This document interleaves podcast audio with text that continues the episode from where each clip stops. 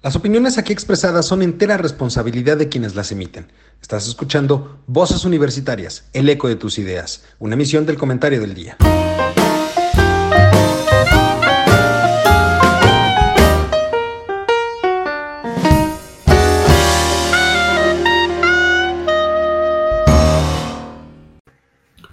Hola, ¿qué tal mi querido público culto y conocedor? Ya es miércoles, ya llegaron las voces universitarias, el eco de tus ideas.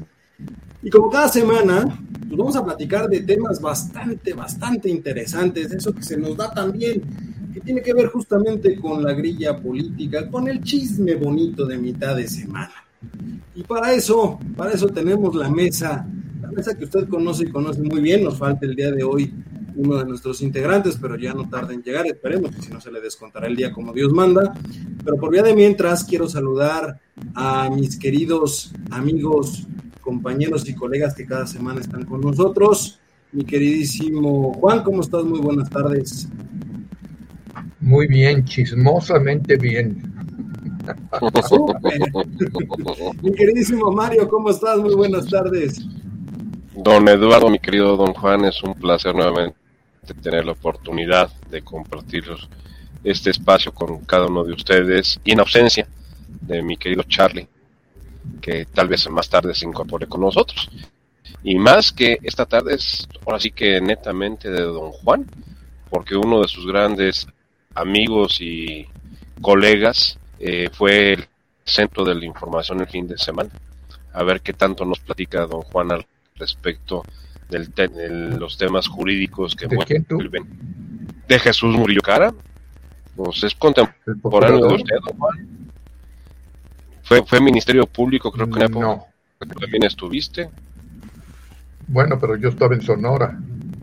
Bueno, pues el, acá en Hidalgo, acá es de la zona del, del centro del país. pero los dos fueron ministerios públicos. Los dos son hombres de, de, de aspectos legales hay, hay, hay, hay mucho. Hay, hay mucha tela de dónde cortar. Pues es lo que queremos, que nos cortes toda la tela. Hay mucha tela de dónde cortar. Queremos hacer los dos trajes de moda. Oiga, justamente un poco para poner en contexto a, a nuestro público, eh, hoy vamos a tratar dos temas. Yo espero que nos dé tiempo de los dos porque ambos son extensos. Vamos a tomar o vamos a hablar de lo que sucedió el fin de semana, que tiene que ver con la llamada verdad histórica. Tiene que ver un poco también de refilón con la estafa maestra y por supuesto vamos a retomar el tema que quedó pendiente o que empezamos la semana pasada que tiene que ver con las izquierdas en Latinoamérica.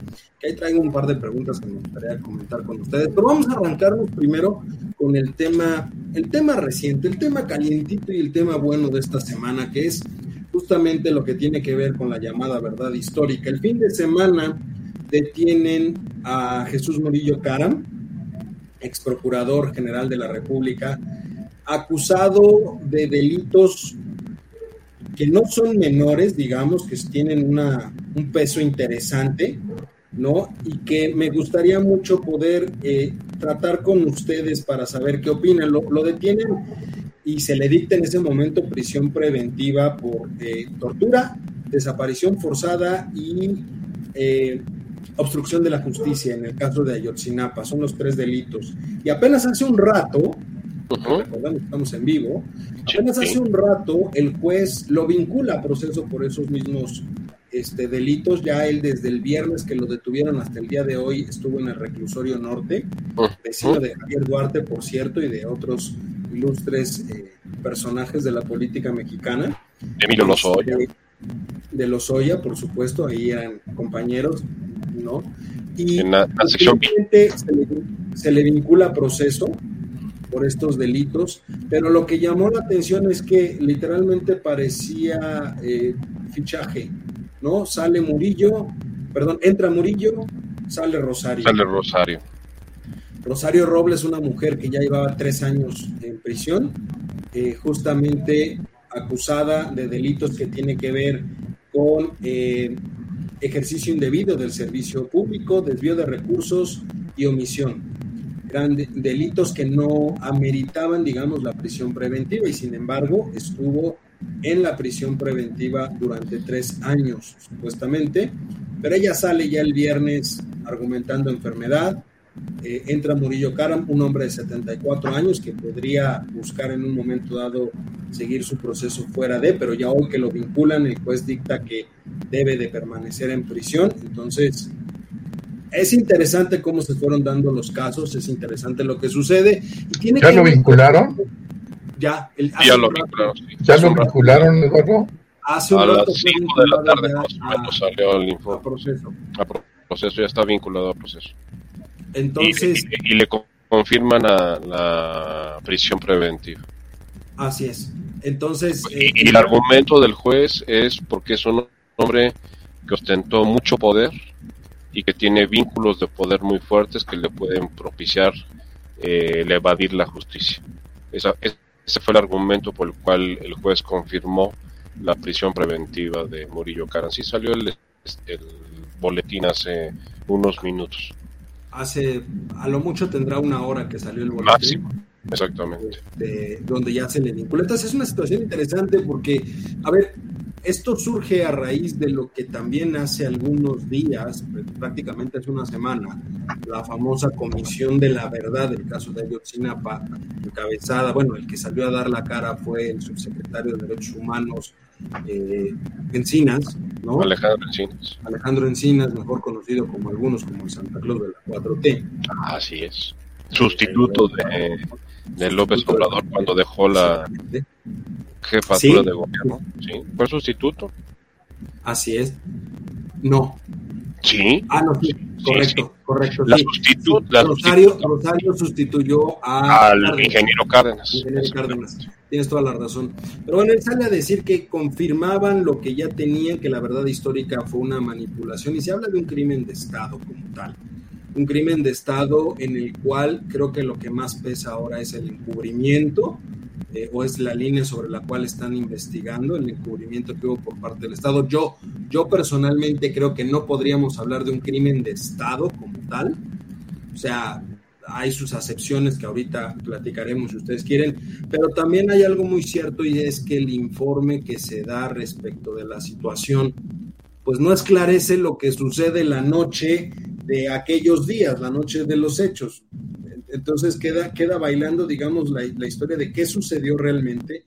No se aclara esa parte, no nos dicen qué pasa realmente en aquel entonces y simplemente se dice que hay un encubrimiento. Entonces, algo nuevo respecto de la situación, yo no encontré en toda la información que hubo. Simplemente lo único nuevo, digamos, es que se habla de que llegó a un nivel tan alto en un momento dado de, de este, digamos, de involucramiento de altos rangos del gobierno eh, en turno, digamos que inclusive se liberaron 80 órdenes de aprehensión, de las cuales 20 van dirigidas a militares y marinos, cual creo que es lo único novedoso de esta investigación que se da. Pero fuera de eso, en realidad seguimos sin saber bien a bien qué les pasó a los 43 normalistas.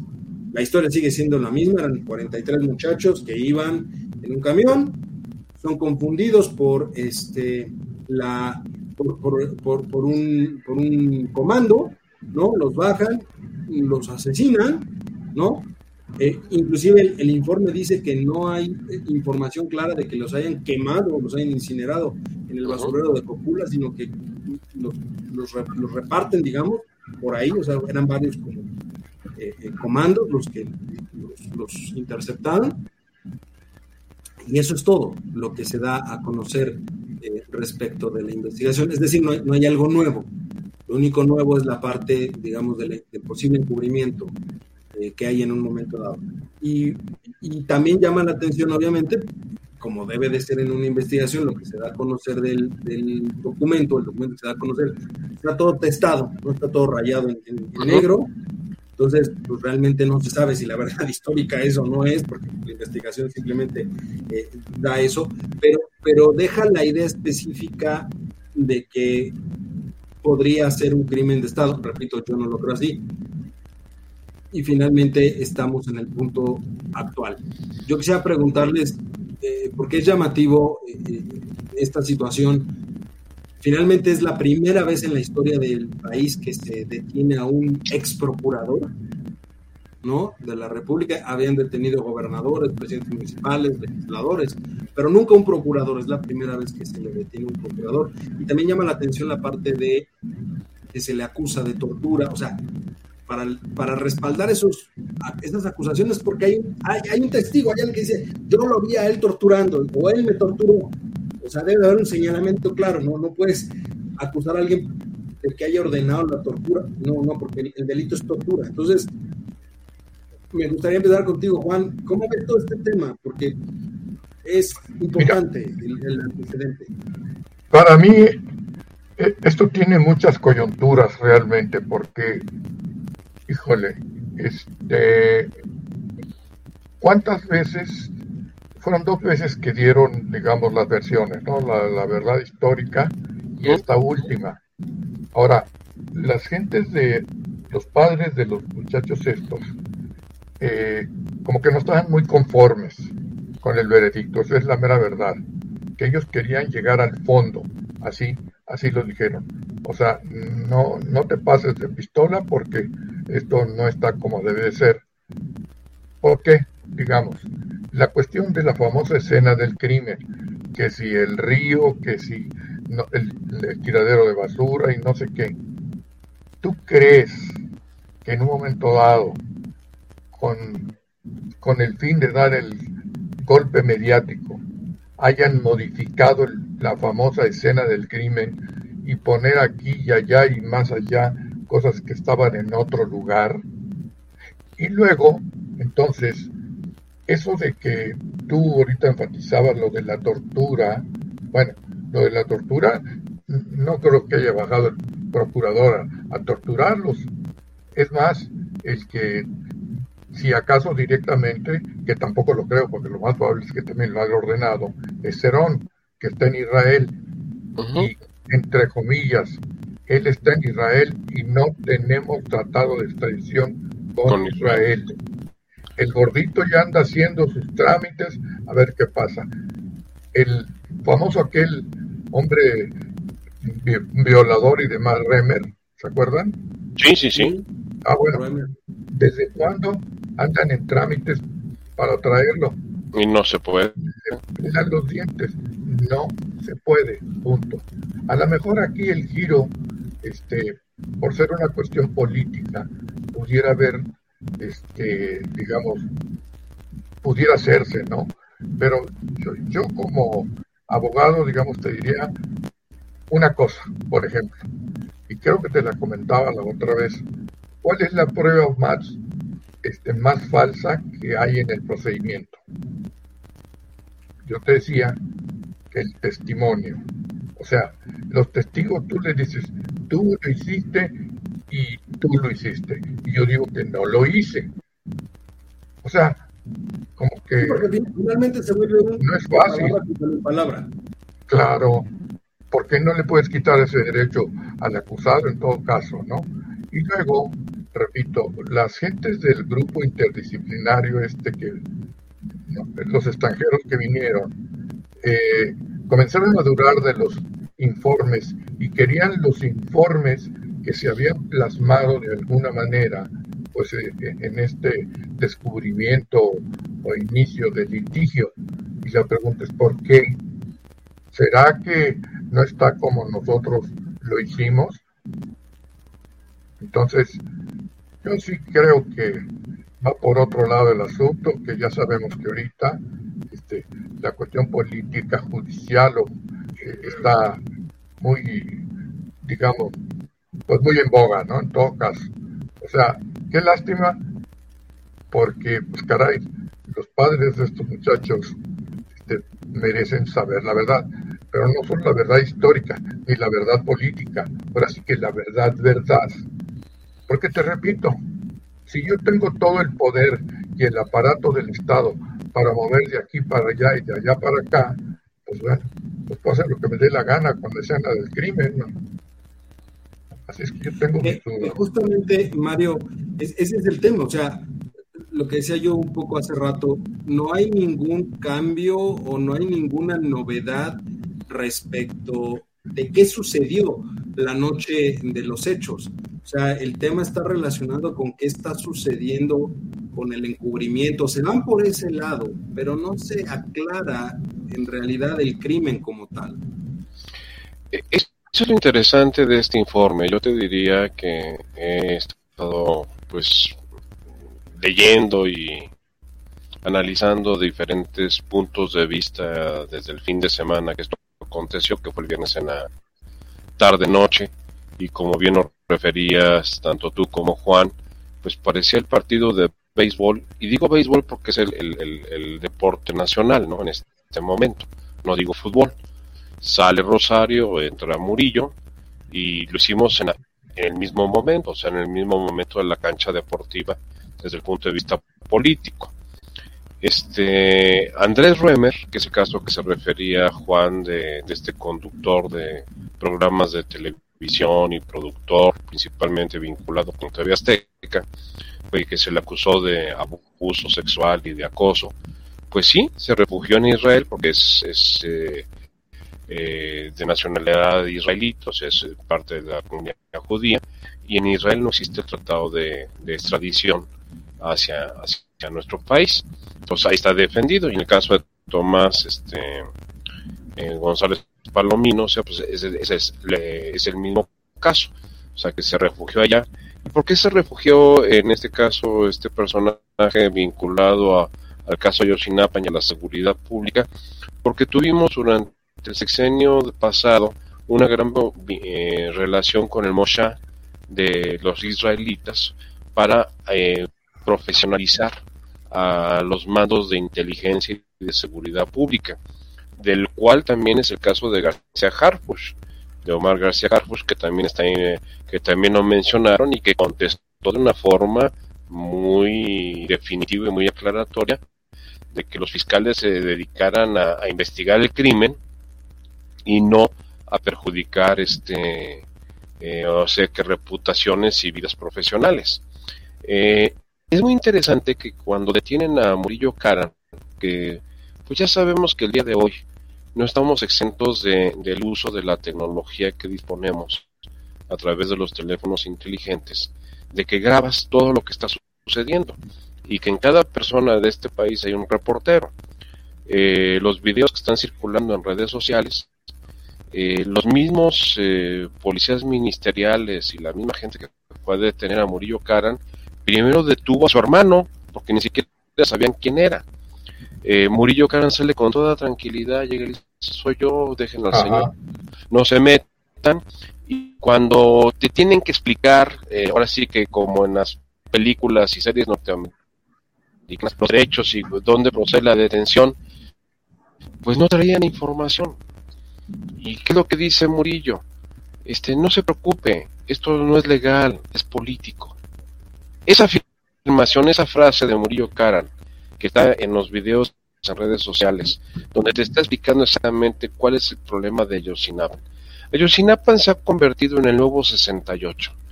O sea, estamos eh, reciclando, haciendo el remix, así como ahorita estrenó HBO eh, la serie de La Casa del Dragón para darle la continuidad a Juego de Tronos, pues estamos haciendo la versión a la mexicana de eh, un, magnicidio, de un crimen de Estado como fue eh, como algo pero guardando, guardando la debida proporción, guardando la debida proporción, pues Tlatelolco sí sería un crimen de Estado, porque finalmente la orden mm, directa de la ejecución salió del Estado para reprimir. Yo difiero, pero yo este difiero al respecto. ¿eh?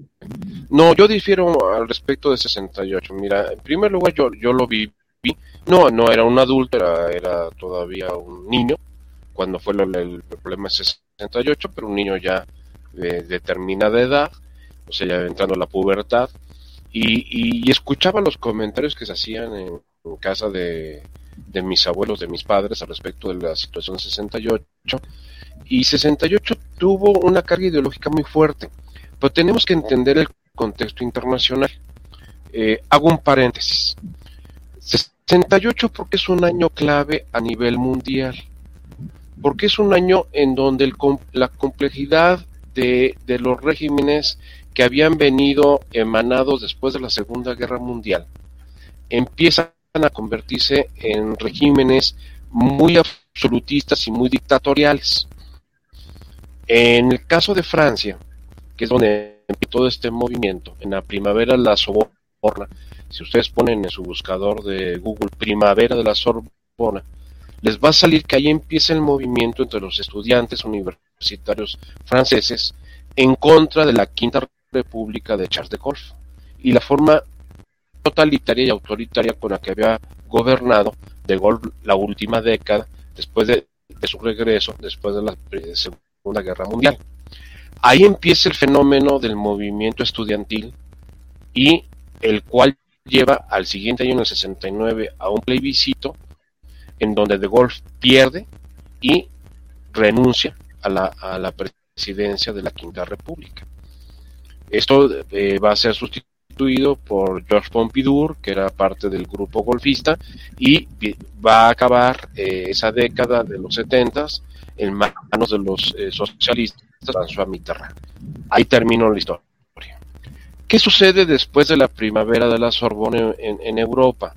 Viene el verano en Estados Unidos.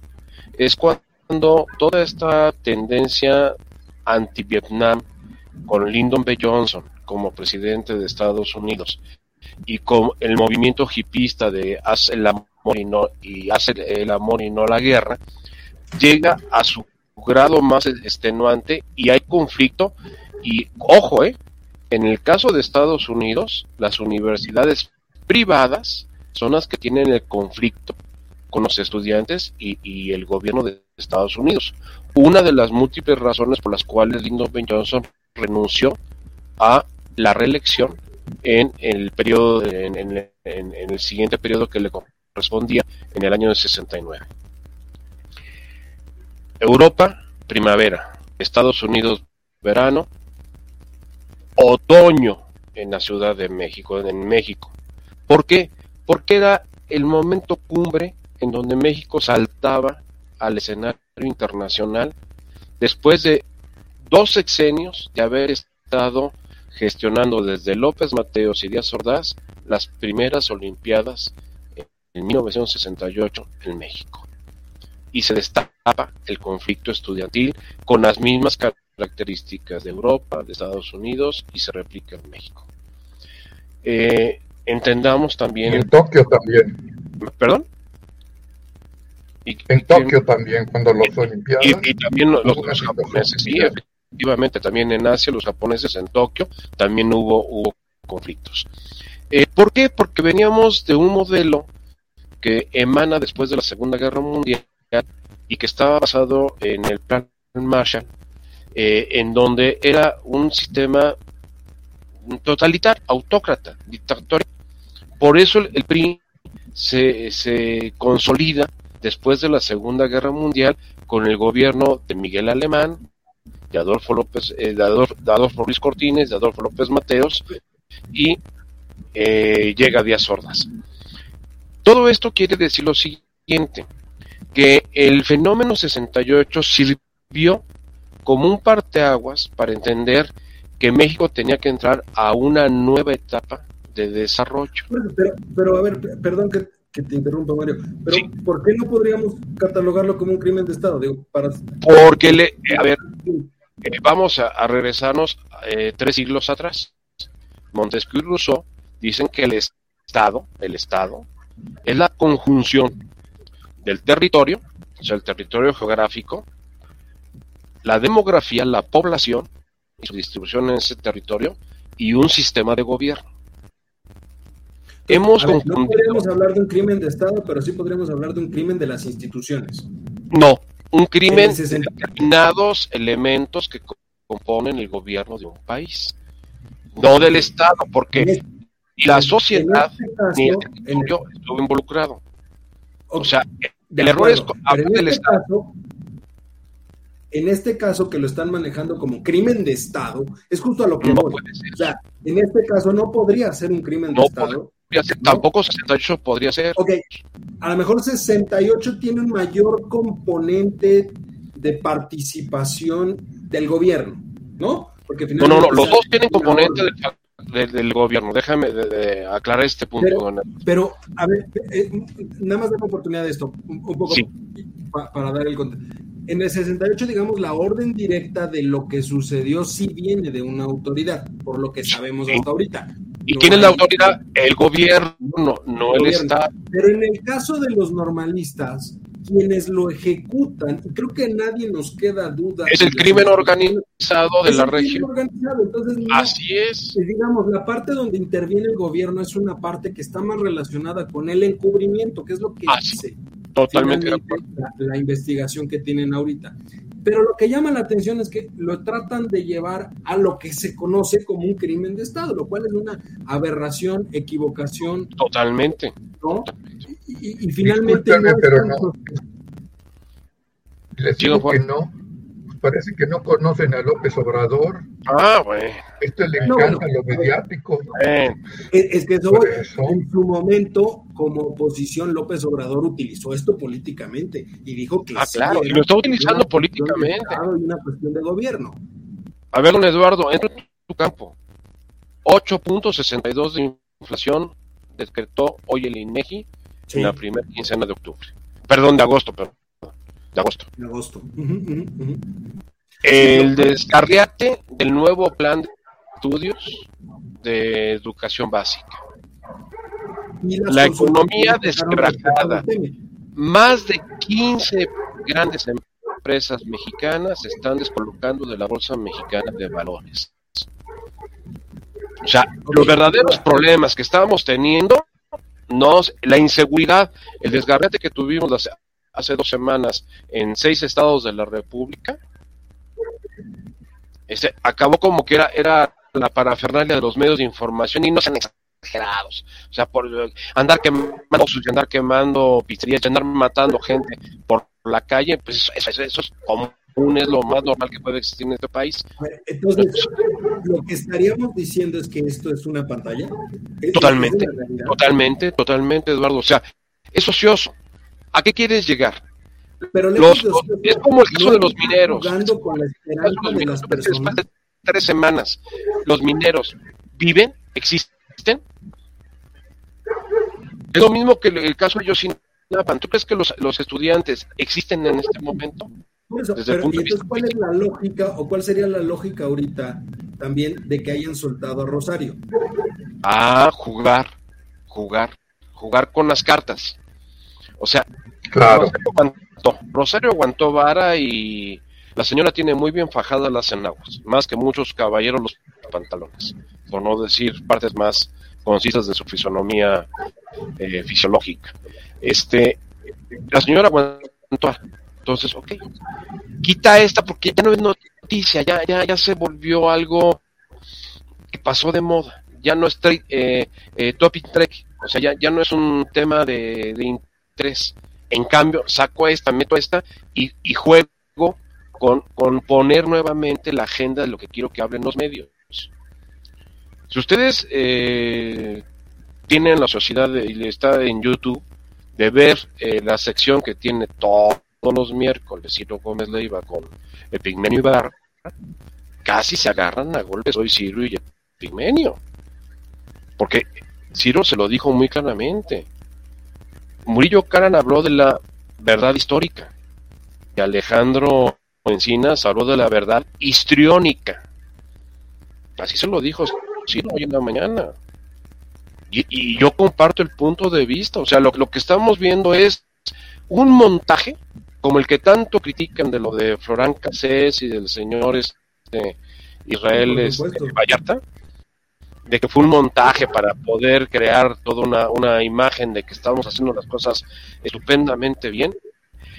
La mañanera de hoy fue hablar del caso de Ayotzinapa, hablar de que estamos poniéndole una carta, le van a mandar una carta al primer ministro de Israel para decirle que por qué está deteniendo la extradición de, del personaje que tenemos allá. O sea, vuelve a este, poner la agenda, vuelve a poner la agenda de los medios. Yo, yo, yo te preguntaría a ti entonces, a ver, si efectivamente, como dice Mario, esto es un montaje más para distraer. O sea, podríamos asumir ya que está en un punto el gobierno actual en donde va a sacar raja política de lo que sea, incluyendo el dolor de las personas. De, Pablo, de Tomás Herón es el que tú dices. Tomás Herón. Sí.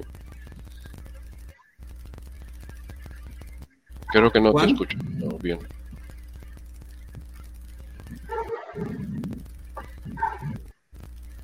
No, creo que no, no, tenemos ahí problemas con el audio del doctor. A ver, entonces ya estamos en un punto donde se está tomando o se va a sacar raja política, inclusive del dolor de las personas, porque repito, a ver, lejos de quién es o a quién están encarcelando ahorita o los crímenes que le están poniendo, seguimos sin saber realmente qué sucedió con los 43 muchachos. Y lo más importante, ojo, hasta ahorita pues tampoco se ha hablado de cuál es la situación de las normales rurales. Ese también es un tema interesante que ha pasado con las normales rurales. No se ha dicho nada de eso. No se había metido hasta este momento al, pues al, entonces gobernador del estado de, Guerrero. Y finalmente, pues insisto, ¿por qué los que hicieron el informe, estos de la Comisión Extranjera y todo, querían ver los datos que tomaron en cuenta para hacer el famoso informe. La comisión independiente dice que no reconoce el informe que leyó Encinas, ¿eh? Eso es, eso es cierto lo que está diciendo don Juan. O sea, la comisión independiente, los expertos que trajeron de Argentina, dicen que ellos no reconocen ese informe porque no se les presentó, ni se les consultó, ni se les puso a su consideración. O sea, es, es un documento armado desde el punto de vista político. Como tú bien lo mencionabas al principio, está tremendamente testado. Que este estado está, está borrado eh, o, con marcador, no puedes leerlo. Lo, o sea, testado toda la parte donde, donde está lo que debía de preocuparnos. ¿Qué fue lo que pasó? ¿Quién los mató? ¿Quién, quién, quién hizo todo esto? Esta, esta operatividad, no quien vino después a tapar en cierta forma la situación y, y, desvincular en un momento determinado responsabilidades. ¿Quién está? Qué, a ver, vamos a entender una cosa. En este país, como en cualquier parte del mundo, porque México no es el arrocito negro del, del guisado, no, es todo el mundo. Existe lo que dijo muy enfáticamente y en su momento Murillo Caran, la verdad histórica y la verdad jurídica. La verdad histórica es que a los señores los agarraron y, un grupo del crimen organizado que estaba pensaba que le estaban robando en uno de los camiones que secuestraron tontamente o estúpidamente los, estudiantes para ir a Iguala a crearle problemas en ese momento a los señores Abarca porque quería el presidente municipal de, de, Iguala que su, su esposa lo, lo, lo, fuera la siguiente presidenta municipal y estaban en un meeting y los mandaron para que les sabotearan el meeting. Van y se van a la central de autobuses, agarran camiones y curiosamente agarraron un camión que iba cargado con heroína para llevarla a Estados Unidos. Cuando les avisan a los del grupo eh, de narcotraficantes y de crimen. A ver, digamos que, agarraron la narrativa de lo que sucedió. la narrativa de lo que sucedió, o sea, el proceso que llevó a la desaparición, nadie lo ha puesto en duda. O sea, como que todas las investigaciones concuerdan en lo mismo. En lo mismo. Tal vez lo que, lo que nunca se ha logrado esclarecer realmente es la noche de ese día, que es cuando los cuando desaparecen, pues, ¿qué les pasó? A ver, don, Eduardo, es muy sencillo, o sea, con toda la información que tenemos, pero con toda la información que tenemos, muy sencillo. ¿Qué hacen? La policía municipal, que está perfectamente coludida con los grupos de crimen organizado, es quien los entregó. Eh, los detiene y los entrega al, al grupo de sicarios de crimen organizado. ¿Qué hace el grupo de sicarios? Como un escarmiento porque ellos consideraron bajo la premisa de que eran parte del, grupo contrario que estaba saboteando el transporte de la droga, los sacrifican. como sacrifican a, muchísima gente en este país que ni siquiera nos enteramos. Los sacrifican. ¿De cómo los sacrificaron? Que si los quemaron, que si los hicieron este, licuados, que si hicieron caldo con ellos. Es, eso, eso quién sabe si lo vayamos a saber. De que eh, esos muchachos fueron sacrificados, fueron sacrificados. Ahora, Entonces, ¿qué sucede? Un poquito para, perdón, un poquito para perdón Mario, porque si no se nos va el tiempo. Con sí, sí, sí, adelante, eh, Eduardo. Cambiemos, digo, en ese sentido, entonces podríamos concluir que lo que está sucediendo es una pantalla simplemente para tratar de distraer de lo que hoy está sucediendo. Totalmente. del otro lado del mismo escenario, tenemos la salida de Rosario, pero ojo, que, que creo que aquí hay que dimensionarlo perfectamente con las personas que salga Rosario no implica que se le esté dando. No, no, no, no es inocente, ni Que sea este, inocente, simplemente va a ser el proceso afuera. Ahora, pero, pero esa es la parte interesante, porque va a seguir un proceso que en realidad no ha tenido ningún avance desde que la metieron a la cárcel hace tres años. O sea, Emilio Lozoya. No ha tenido ningún avance. Ni Emilio Lozoya, ni Rosario Robles, y ahorita Morillo Caran, están en juicio. Están en proceso. Y es, y, es la misma situación que, alegan algunos eh, elementos ahorita que también están queriendo crear una distracción con el caso de Israel Vallarta, que sigue en proceso. ese lleva 17 años, ese está peor. Oye, pero, pero a ver, yo, yo también te pregunto aquí, Juan, porque aquí esto lo pueden tomar como un antecedente, tanto Murillo como Vallarta, que bien menciona Mario. A Rosario le están soltando argumentando problemas de salud muchos problemas de salud, que son problemas que inclusive se dice no tenía cuando la encarcelaron hace tres años y ahora los tiene. Pero estos dos pueden argumentar exactamente lo mismo y ya hay un precedente para poder liberarlos y que sigan el proceso fuera, ¿no? Claro. Él ya lo dijo también. Él es una persona que está enferma. Punto. No, y aparte tiene más de 70 años. Así de fácil y de sencillo. Y entonces, ¿cuál es el chiste de haberlo metido ahorita? Ah, crea la distracción. Que, que el 8.62 de inflación que está reportando el INEGI se nos pase como desapercibido y que ahorita le estemos dedicando el programa al caso Yosinapa y a, toda esta cortina de humo que está manejando. El presidente es muy hábil. No digo que sea inteligente ni que sea capaz, pero es muy hábil. No, es colmilludo, como decimos coloquialmente, es colmilludo. Exactamente, es, un, es, es una zorra, es un, un zorro. Eh, eh, saben moverse. Entonces, a ver, señores, no quiero que me pregunten de lo que no quiero hablar. Yo quiero hablar de este tema. Y es muy fácil, es como el, el chiste de, muy viejo de Pepito, Entonces, a ver, podrías, podrías pensar, podríamos pensar que el viernes cierto funcionario del INEGI, entiéndase eh, la doctora Márquez Colín, ahora presidenta de la Junta del INEGI, pudo haberle ya manejado al presidente desde antes, oye, el dato que va a salir de inflación no se viene nada bueno, como para pensar en armar todo esto. Definitivamente, y te, doy otro dato económico. Se iniciaban esta semana las pláticas las sobre las consultas sobre las este, controversias que tenemos con el tema en las cuales la secretaria de Economía no se paró mandó a funcionarios de segundo y tercer nivel, cuando Estados Unidos mandó a su primer nivel. pero déjame decirte algo, yo prefiero mil veces eso a que vaya la tía Tatis a abrir la boca. Eh, lo que, que vaya alguien con conocimiento técnico. Sí, el director de asuntos jurídicos, sí, su secretaria, sí, sí, sí, totalmente de acuerdo contigo. Siendo para un tema de esa relevancia, prefiero a alguien técnico, aunque no sea la secretaria, porque la secretaria lo único que va a hacer es ir a abrir la boca y a dejarnos mal. O sea, hay que ser sinceros en eso. No, a decir estupideces, porque es, esa es la constante de este, de este gobierno. Es como el, cambio que tuvimos la semana pasada en STEP. Nada más para, para cerrar el, el, bloque, irnos a un corte y regresamos con la parte de la izquierda que sí me, interesaría tomar con ustedes. Yo les preguntaría entonces, ¿Qué, esperamos de estos dos casos, tanto el de Ayotzinapa como el de la estafa maestra? ¿Qué esperaríamos para los siguientes, digamos, para la el último tercio del gobierno? ¿Qué es lo que ustedes ven que va a pasar con esto para el siguiente, para el último tercio del gobierno? Juan. Muy sencillo, hacer tiempo.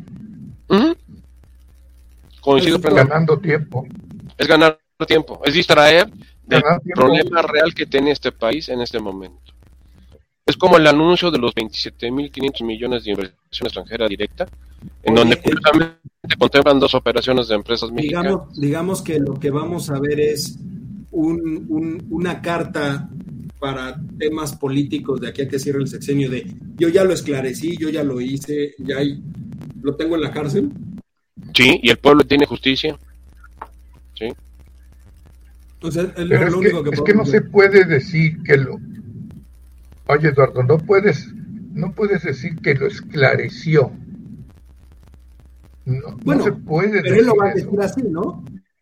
Ah, no, él sí. Ah, él ya descubrió la verdad de las verdades. O sea, no podemos, no podemos aplicarle la lógica a la 4T. O sea,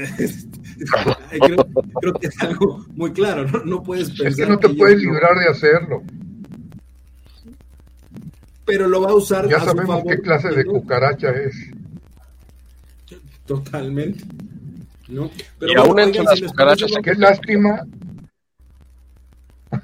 Sí. Qué lástima por los papás de estos chavos, eh, verdaderamente. Ese es el tema. Pero te digo, porque finalmente ellos estará lucrando este, con ellos. Insinuado. Ajá. Puede ser. Tiene escenarios muy favorables para hacerlo. Tiene la fuerza del Estado, aunque no sea crimen de Estado. Yo tampoco lo considero crimen de Estado. Va a ser uno de los argumentos, de los primeros argumentos que van a tirar. A lo mejor lo otro, con testigos, lo que quieras, lo van a tener está, guardado. Está cortando. ¿no? Pero bueno, oigan, ¿qué les vamos a un corte de volada y regresamos para platicar con lo de las izquierdas, porque justamente esto da pie para entender cómo esta izquierda en realidad es una pseudoizquierda. Pero, pero vamos, vamos a un corte y regresamos. ¿no? Ya estamos de vuelta en este programa, Voz Universitarias. Oiga, vamos a, platicar ahora, dejando un poquito de lado el, tema de, estos sucesos, pero también relacionado, me quisiera retomar lo que platicamos la semana pasada respecto de las izquierdas en Latinoamérica, porque finalmente esta situación, lo que hoy está sucediendo, y, ahí te preguntaría a ti, Juan, cómo lo ves, porque recientemente publicaste en el comentario del día eh, un, artículo relacionado con el conservadurismo y el populismo. Decías que el presidente pues, puede caer o ha caído en ambas cosas, en el populismo y en el conservadurismo. Entonces, en realidad, eh, la izquierda mexicana o la pseudo izquierda mexicana, pues es una combinación de ambas, ¿no? De populismo y conservadurismo. Así es. Pues sí, efectivamente, tienen algo. Es que yo creo, como, como muchos autores lo dicen, que no hay una ideología pura más que la mm. de Marx. Punto. La de Marx sí, ahí sí. No le busques para otro lado.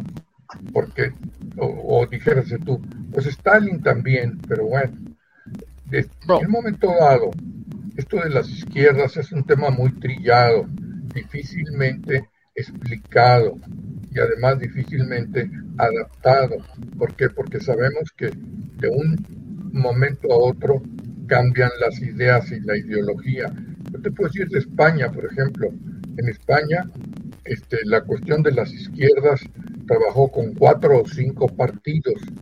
Tú dices, ay, todos este, pensaban igual. Pues no, porque no, no se puede. Yo digo que no se puede. Siempre habrá por ahí alguien que, que no esté exactamente igual en esa misma tesitura, ¿no?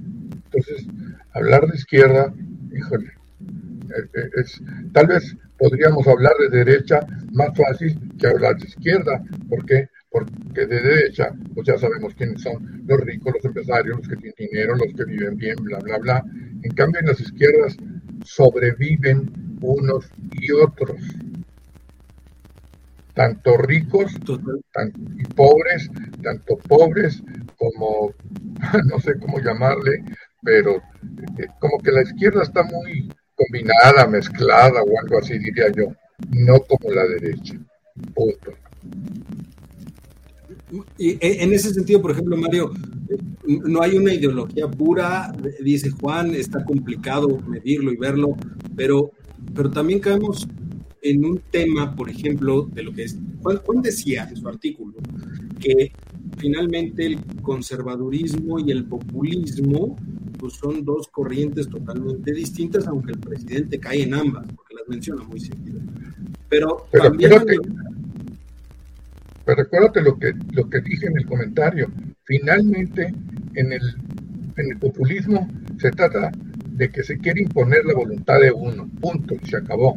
Lo que yo digo está bien, es perfecto, y cuidadito aquel que, que se me ponga el brinco.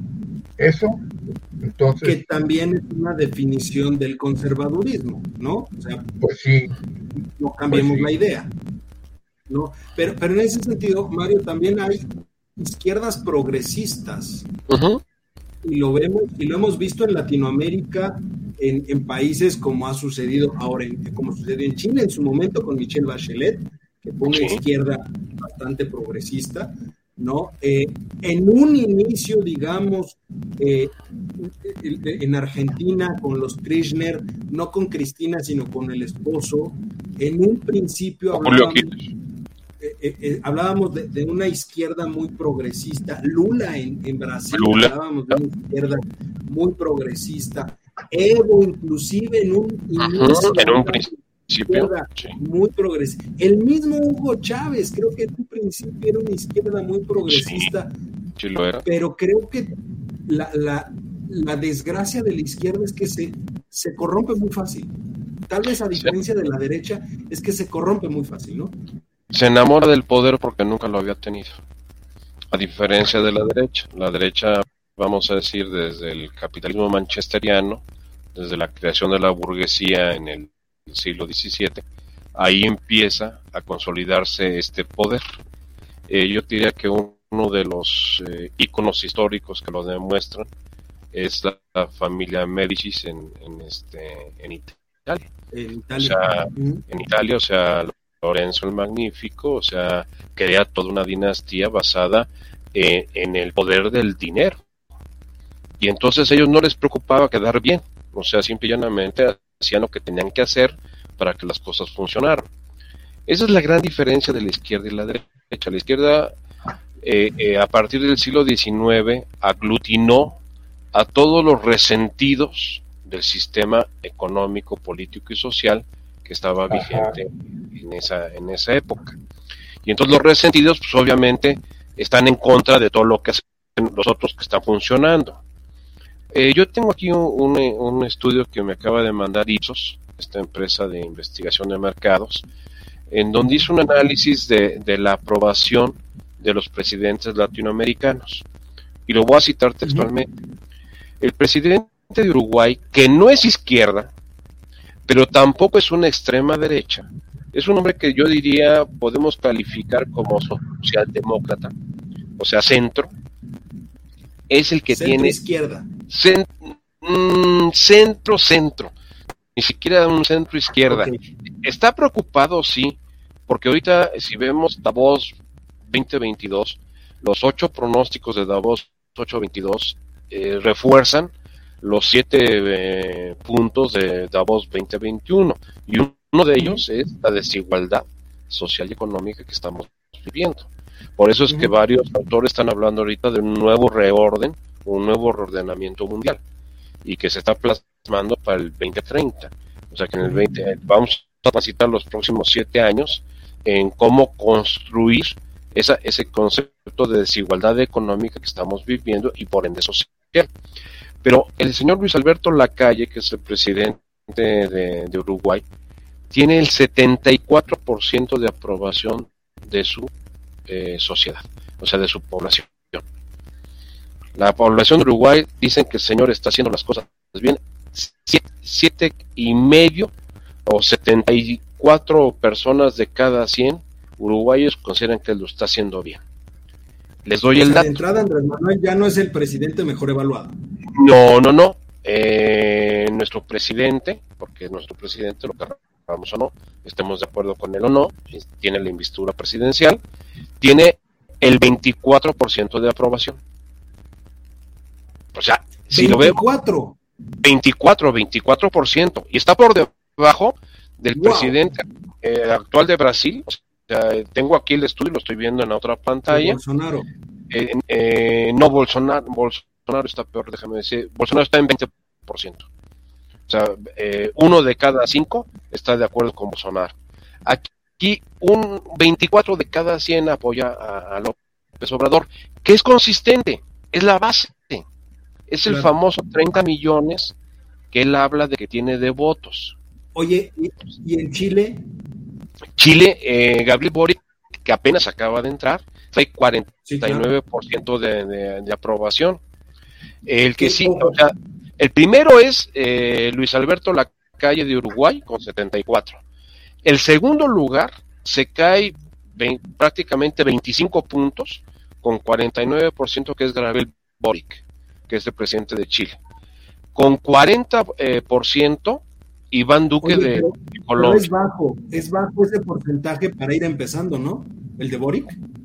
Sí, no, porque te demuestra, 49% te demuestra que se tuvo que recurrir a la segunda vuelta para que fuera electo. Y que la mitad del país dice sí y la otra mitad del país está diciendo no. O sea, la constante en la izquierda del famoso círculo rosa de la nueva izquierda latinoamericana, esto me recuerda mucho los años 70 cuando la nueva trova latinoamericana, cuando tuvimos esta plaga de las peñas en toda la Ciudad de México y que viene el New Canto y todo este, este concepto de la, del canto de protesta y los grupos este, latinoamericanos de música folclórica. Así se, eh, eh, o sea, tengo esa, esa desviación, eh, vamos a llamar cultural con respecto a lo que es el círculo rosa, que se le llama de la nueva izquierda latinoamericana. Guillermo Lazo de Ecuador trae 38%, Luis Arce de Bolivia trae 30%, que, que es parte del grupo de Evo Morales, o sea, él, tiene encarcelada a la que le dio el golpe de Estado a Evo Morales. Después Panamá, Panamá, fíjate, eh, el presidente de Panamá que eh, es un personaje pues no claramente definido cuál es su tendencia, trae 27%. El siguiente es nuestro encime presidente con 24%, Jair Bolsonaro de Brasil con 20%, Alberto Fernández de Argentina 19%, nuestro buen pupilo este peruano Pedro Castillo con 15% de aprobación y eh, Miguel Díaz Canel de Cuba con 14% de aprobación. Y, aquí, aquí me detengo porque en un país donde no puedes expresarte, tener ¿Maduro no está? ¿Perdón? ¿Maduro no está? Sí, Nicolás Maduro es el último de la lista con 5% de aprobación. Oye, pero a ver, 14%. Si quieres, te comparto la pantalla para que la veamos todos. 14%. no, Maduro tiene 5% de aprobación. No, pero en el caso cubano, 14% es alto. 14% es muchísimo, ¿eh? déjame decir, y, y, muchísimo desde un punto de vista de cómo está Cuba, pero también muy bajo si consideras que es un país altamente controlado en cuestión de expresión de la, de la opinión pública. Oye, pero a ver, entonces la lectura que hay de la izquierda en, Latinoamérica no es buena. está, pero está repartida a lo largo de, de, la tabla. O sea, tienes gente con una aprobación muy baja. A ver, el caso cubano, el caso venezolano y el caso nicaragüense, yo no los bueno, Nicaragua, Nicaragua no lo consideran porque es Centroamérica y no, no, no, lo están tomando. Curiosamente toman a Panamá. O sea, me llama la atención pero, pero, en el caso, en el caso de, Venezuela y en el caso de Cuba, yo no los tomaría ni siquiera como izquierda, los tomaría más. No, no, no. Tienen todas las, el signo de lo que es una dictadura, o sea, no, no caen ni en derecha ni Gobiernos autocráticos, totalmente autocráticos. Pero, pero sí te da una idea específica de, de este problema que sufre la izquierda. Como bien dices, se enamoran del poder, empiezan muy bien, muy bien. Y terminan, terminan en un punto muy malo, muy malo. Eh, Juan, yo, te preguntaría, o sea, si hablamos de izquierda en México, pues nos remonta tal vez a un Echeverría que trató de hacer algo muy socialista. Te remonta también a un general Cárdenas, a un Lázaro Cárdenas que traía esta idea muy socialista. Y ahora tienes a un Andrés Manuel, digamos, por poner tres ejemplos en diferentes momentos históricos de México. Pero son tres momentos totalmente distintos entre sí, ¿no? Una cosa fue el general Cárdenas, otra cosa fue Echeverría y Andrés Manuel está haciendo otra cosa completamente distinta. Claro, por supuesto que sí. Eso, eso ahora sí que es, es otro tema lo que trae este tipo. Digo, no, no puedes hablar. Él, este, inclusive, fíjate la, la, contradicción, cuando por ahí creo que Mario me hizo la observación, este, al fondo de donde salen sus conferencias en la mañana aparecen los Flores Magón y él pone a los Flores Magón como socialistas o, como de izquierda, lo que sea. Pero dice Mario, ese era, un activista, ese era un, anarquista. Anarquistas, lo que se llamaba anarquistas en aquellas, épocas. O sea, hay una contradicción entre, entre lo que predica y lo que expone.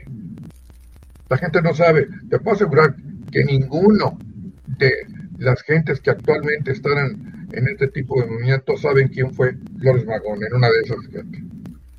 Bueno, a ver, no vayamos tan lejos. Más grande contradicción, creo, es poner a Juárez en medio de todo. Si había alguien conservador en este país y de derecha, era Benito Juárez. Era Benito Juárez. Y tú, tú, me lo dijiste alguna vez, Juan, el, el más grande enemigo de los derechos civiles de las personas con menores eh, derechos, que eran los indígenas, se llama Benito Juárez. Así es y el más grande impulsor de los derechos de esa población fue Maximiliano como emperador. Entonces, ¿qué clase de izquierda es esta? Maximiliano fue el, el, este, el digamos, el, titular del poder, del poder, Ejecutivo que promulgó la primera ley del, del bueno, la ley del trabajo en México. Y que habló del federalismo, y que habló del federalismo, siendo monarca. Siendo habló, del federalismo. habló del federalismo. Curiosamente. Sí, sí. Pero bueno. Híjole, es un tema interesante, creo que todavía nos queda mucho, mucho por hablar, pero ya se nos está acabando, ya se nos acabó el tiempo. Este, es que no damos, no da, no, da tiempo, ah, no, no, da tiempo de hablar de nada. Pero a ver, una conclusión muy rápida de las izquierdas, porque a lo mejor es un tema que retomamos más adelante, es, eh, eh, en México no está claro que, existe una izquierda, o sea, yo no, podría hablar de, que existe una izquierda mexicana real hoy en día, eh, pero tampoco en Latinoamérica. O sea, creo que de este lado del globo no hay nada claro en cuanto a la ideología de izquierda o derecha. ¿Ustedes cómo lo ven? muy rápido, a manera de cierre. Juan. Juan. Pues sí, efectivamente. No, ese, coincido contigo en lo que acabas de decir. No tiene caso este que yo agregue más porque pues, es totalmente cierto. Me imagino que Mario va a pensar lo mismo. Concuerdo con, contigo, don Juan, y con Eduardo al respecto de que la izquierda en América Latina son rabanitos, muy rojos por fuera, pero muy blancos por dentro. O sea, esa es la definición de la izquierda latinoamericana, incluyendo la, mexicana. El único personaje que desde mi punto de vista muy particular considero que sí representaba un pensamiento socialdemócrata, que no podíamos llamarle ni izquierda ni derecha, sino una visión muy, muy social y al mismo tiempo muy eh, central, Herberto Castillo, que fue el, creador de la semana pasada. exactamente, o sea, Partido Socialista Unificado de México, y que fue el que le dio la base ideológica al PRD. ¿Qué pasó? Que desgraciadamente falleció cuando estaba todo el, el, movimiento de creación del PRD y ya no, ya no hubo oportunidad de que su línea de pensamiento continuara en el, en el PRD. Y, Pero el conociendo la historia, conociendo la historia, aunque hubiera sobrevivido, aunque hubiera estado vivo en el momento de la creación, hoy, hoy, no le hubiera visto yo un cambio a la vida del PRD. ¿eh? O sea. No, no, no. El, el PRD, pues es, es, el papá de Morena. Y, y, al igual que el padre, el hijo, va, va a sucumbir por la guerra intestina. Al PRD le costó, eh, vamos a decir, prácticamente casi 30 años sucumbir. A Morena le va a costar un sexenio. ¿Por qué? Porque ahorita el proceso va a ser muy crítico para la elección. Ahí tenemos al asesor estrella que trajeron de Cataluña para Claudia Sheinbaum habrá que ver, habrá que ver en las siguientes eh, semanas, pero pues bueno, por vía de mientras se nos acaba el tiempo. Mario, muchísimas gracias. Juan, muchísimas gracias. Hay mucho que reflexionar sobre el tema, hay mucho que ver todavía respecto del caso de Ayotzinapa en los siguientes días porque saldrá más información, pero ya lo estaremos platicando en este espacio, en esta mesa que a usted le gusta mucho. Y por vía de mientras, cuídese y tenga un excelente cierre de ombligo de semana. Nos vemos, nos escuchamos la próxima semana. Bye bye. Excelente, Que buena